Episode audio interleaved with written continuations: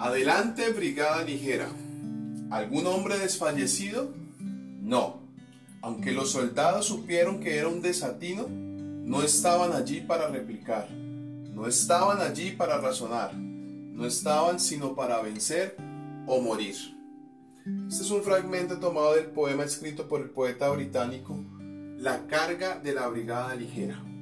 Está inspirado en la batalla de Balaclava, batalla que se dio en octubre del año de 1854, donde se enfrentaron los rusos contra los aliados turcos, franceses y británicos.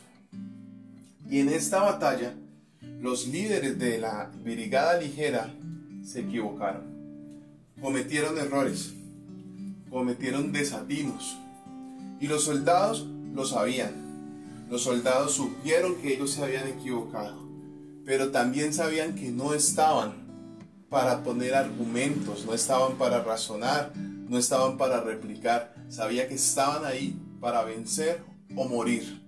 Y sí, como consecuencia de ello, muchos de estos soldados murieron. Y nosotros, mi hermano, hoy vivimos una guerra, vivimos batallas espirituales. Lo creamos o no, el mundo espiritual es una realidad. La palabra de Dios dice que estamos puestos como ovejas en medio de lobos. Primera de Pedro 5.8 dice que Satanás anda como león rugiente buscando a quien devorar. Mi amigo, mi amiga, la guerra espiritual, la batalla espiritual es una realidad. Es una realidad que tenemos que enfrentar. Mas hay una buena noticia. Nosotros somos soldados del ejército de Dios. Isaías 44:6 dice, así dice Jehová, Rey de Israel y su Redentor, Jehová de los ejércitos. Yo soy el primero y yo soy el postrero y fuera de mí no hay Dios.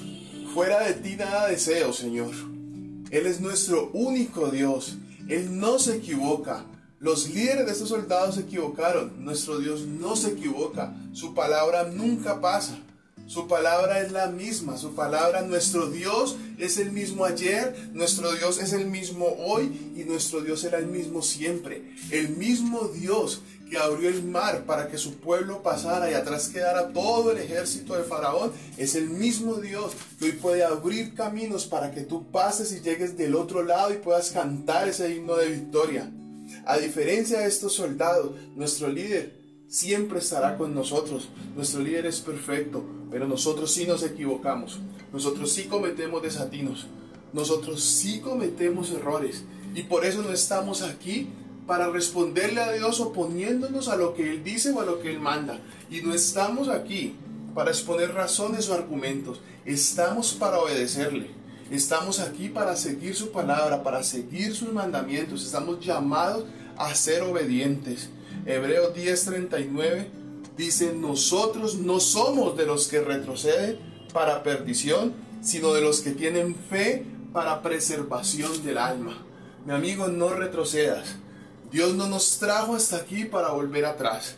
Dios no nos ha dado la oportunidad de conocerle para que volvamos atrás.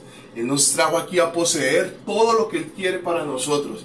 Y hoy es el día de tomar la decisión de seguirle solo a Él. Dios te bendiga.